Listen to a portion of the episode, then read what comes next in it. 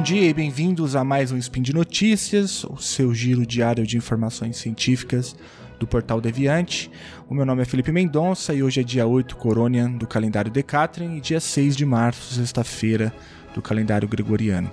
E hoje nós falaremos sobre as universidades federais em tempos de ódio. Então, roda a vinheta. Speed Notícias.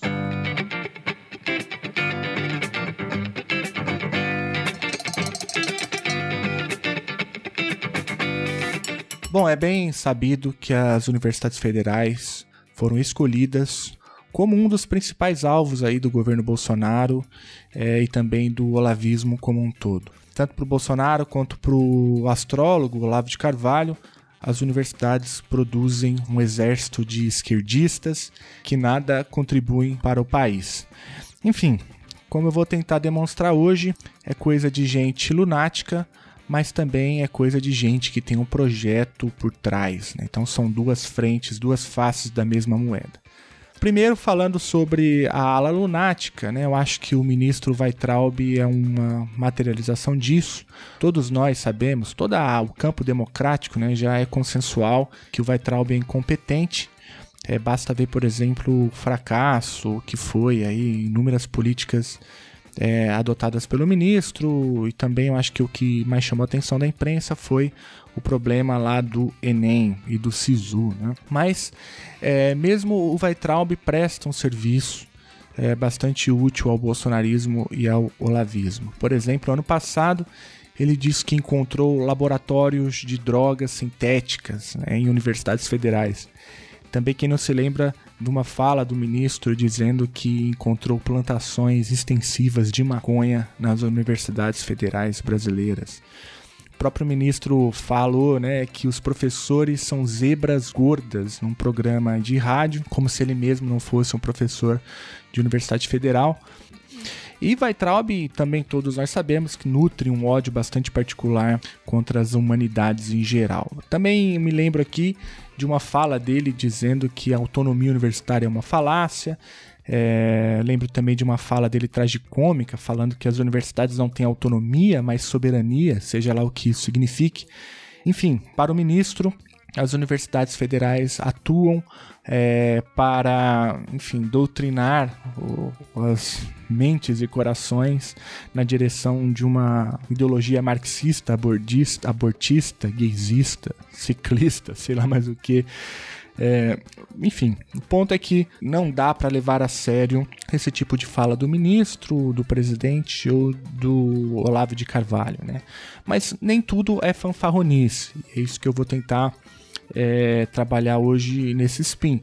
Tem um projeto em curso também e é dele que eu gostaria de falar hoje. Bom, para fazer isso eu vou resumir a situação em quatro ataques principais. Veja, são mais do que quatro ataques, eu vou falar de quatro e depois de tentar é, falar um pouco sobre esses quatro, eu vou mencionar alguns outros ataques que acontecem contra as universidades federais. Então vamos lá.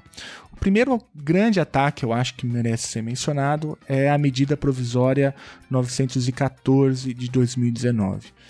Bom, essa medida provisória foi assinada ali no dia 24 de dezembro de 2019, um belo presente de Natal, né, que as universidades federais receberam. É, e foi assinada quando o ministro Weitraub estava de férias. E ali naquele contexto, lembra? A imprensa dizia que ele ia cair, não sabia se ele ia cair ou não. Acabou que ele não caiu, mas a medida provisória foi assinada no afastamento dele. É, o que, que ela faz? Ela regulamenta o processo de consulta e de constituição da lista tríplice. Isso significa que ela portanto, regulamenta a democracia nas universidades federais. É, com a MP, a lista tríplice deverá, portanto, seguir obrigatoriamente a ordem estabelecida na consulta. Bom, para quem não é familiarizado com a, os processos democráticos da Universidade Federal, é, isso pode até parecer uma coisa boa, mas na verdade, não é. Muitas universidades faziam consultas informais, algumas de forma paritária, né, inclusive, e agora a MP proíbe a paridade dentro das universidades. Agora, é, algumas estratégias que eram muito usadas pelas universidades federais é, deixam de ser possíveis. Né? Por exemplo, uma chapa vencedora ela podia, uma universidade poderia enviar uma lista tríplice somente com nomes de uma mesma chapa vencedora. Agora isso não pode mais. É, e então, em linhas gerais, o que o Bolsonaro faz com essa MP é possibilitar que chapas menos votadas vençam sejam nomeadas né, é, para a administração das universidades federais. Bom, vale a pena ler um pouco mais sobre isso, é, mas eu gostaria de citar aqui que a própria Procuradoria Federal dos Direitos do Cidadão produziu uma nota técnica denunciando a medida provisória 914, que certamente é uma grave afronta à autonomia universitária. Mas é uma MP, pode ser que ela entre em disputa em breve no Congresso Nacional, pode ser que ela caia. Então é uma coisa que é preciso ficar olhando com muita atenção, mas é, essa parece que é uma parte fundamental aí do projeto bolsonarista para poder levar apoiadores é, do Bolsonaro até o mais alto cargo das universidades federais. Uma, um outro ataque é a portaria 2227 é, do MEC, que foi assinada pelo próprio ministro. O que, que essa portaria fez? ela restringiu a participação de docentes em eventos científicos e é inacreditável. É, é, parece coisa, parece piada, né? Parece mentira, mas é isso mesmo que ela faz. O artigo 55 dessa portaria é, diz que cada unidade poderá liberar apenas dois docentes por eventos no país e um docente é, por unidade para eventos fora do país. Então, mesmo que é, um professor queira ir a um evento com o próprio recurso, com dinheiro do próprio bolso, a portaria é, obriga que o docente informe um sistema, um sistema único chamado SCDP, embora o texto admita ali excepcionalidades que deveriam é, ser analisadas em Brasília. Essa portaria foi alvo de duras críticas de toda a comunidade científica. Né?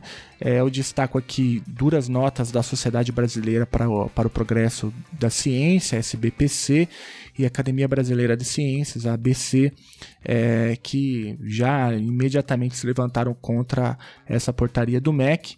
É, tem um outro documento com mais de 60 instituições científicas dizendo que a portaria é um absurdo. E parece que a pressão deu algum resultado, porque o MEC prometeu revisar essa portaria e agora a gente ainda não sabe exatamente o que, que significa essa revisão, se ela vai ser substituída, se ela vai ser só, somente amenizada, mas é uma portaria bastante perigosa e que parece que bem claro para toda a comunidade científica é, representa uma grave afronta à autonomia universitária. Um terceiro ataque é um decreto do Ministério da Economia é, de 9.991 de 2019, assinado pelo próprio Guedes. É, e esse decreto é, regulamenta a Política Nacional de Desenvolvimento de Pessoas, o PNDB.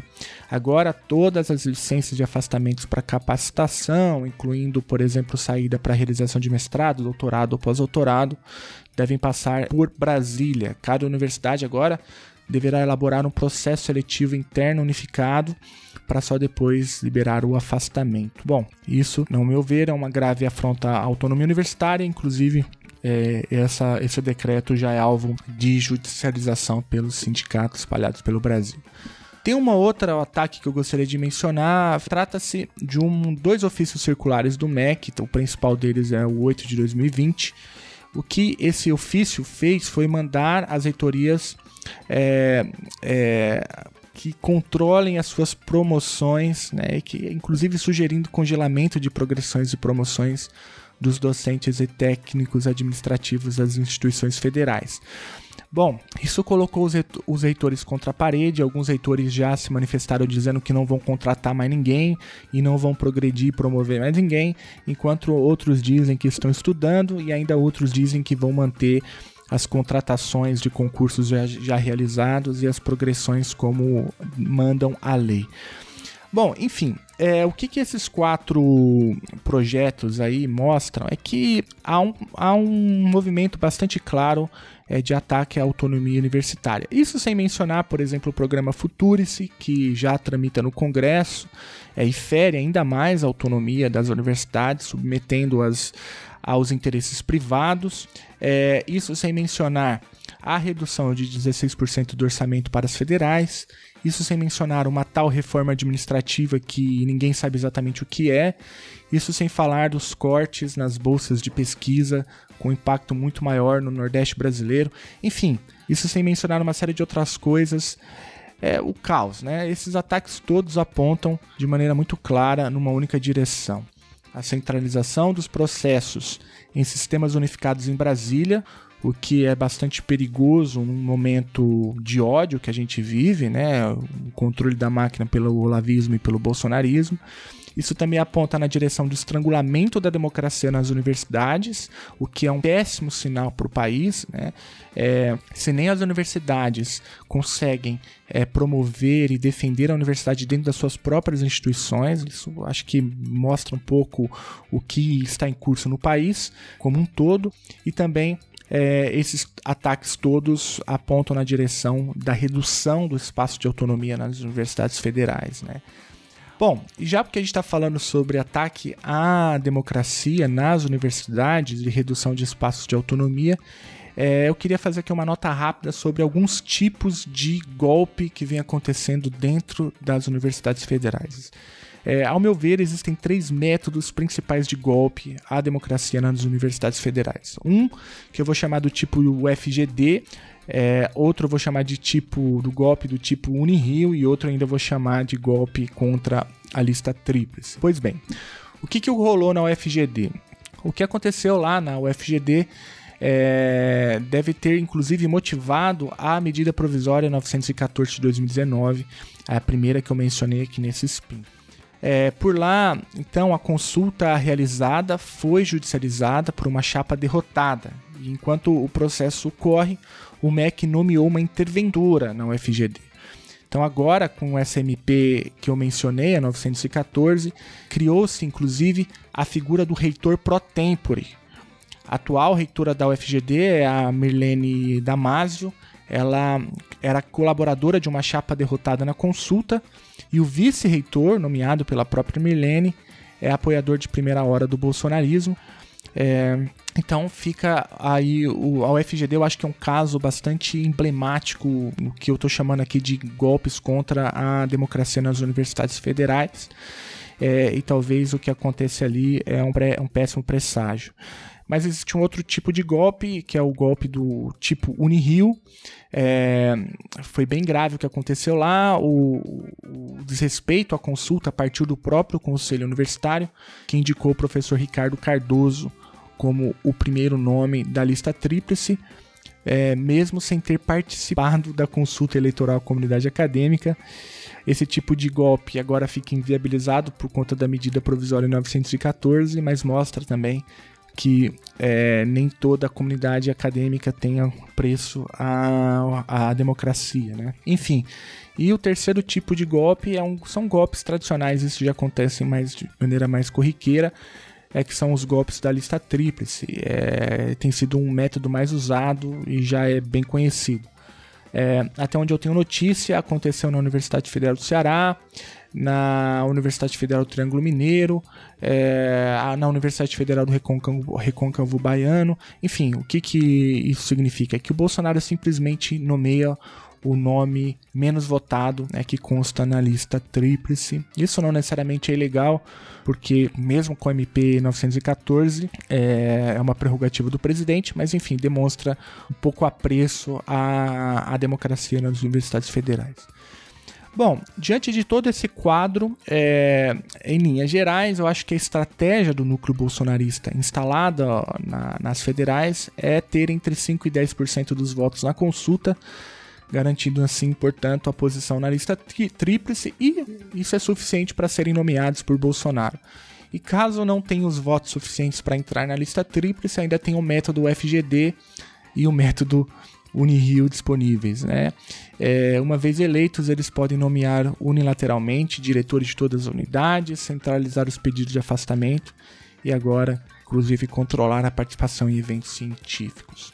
O quadro, portanto, caro ouvinte, você que ficou até agora, é bem ruim. Acho que as universidades elas estão é, sofrendo duros ataques, né? Algo inédito. Acho que nem durante o governo o, o, o governo FHC, é, nem Lula, nem Dilma, nem Temer, ninguém passou é, dessa linha, é, nem mesmo nos anos de chumbo, né? Acho que as universidades foram tão duramente questionadas, né?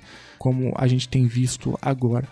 E qual deve ser a reação do campo democrático nas universidades federais? Eu acho que essa é a pergunta que toda a comunidade acadêmica deve se fazer. É, e aí, se você pegar o histórico das greves, as federais, você verá que por muito menos é, muitas greves já foram feitas. Né? O momento agora é muito mais grave e eu não vejo outro instrumento de luta disponível. Dias difíceis, mas dias é, de muita luta, de muita resistência. É isso que eu espero. E por hoje é só. É, entre lá no portal Deviante, deixe seu comentário, elogio, contraponto, crítica. É, eu lembro também que este podcast só é possível acontecer por conta do seu apoio no patronato do SciCast, no, tanto no Patreon quanto no Padrim, mas também no PicPay. Um grande abraço e até amanhã.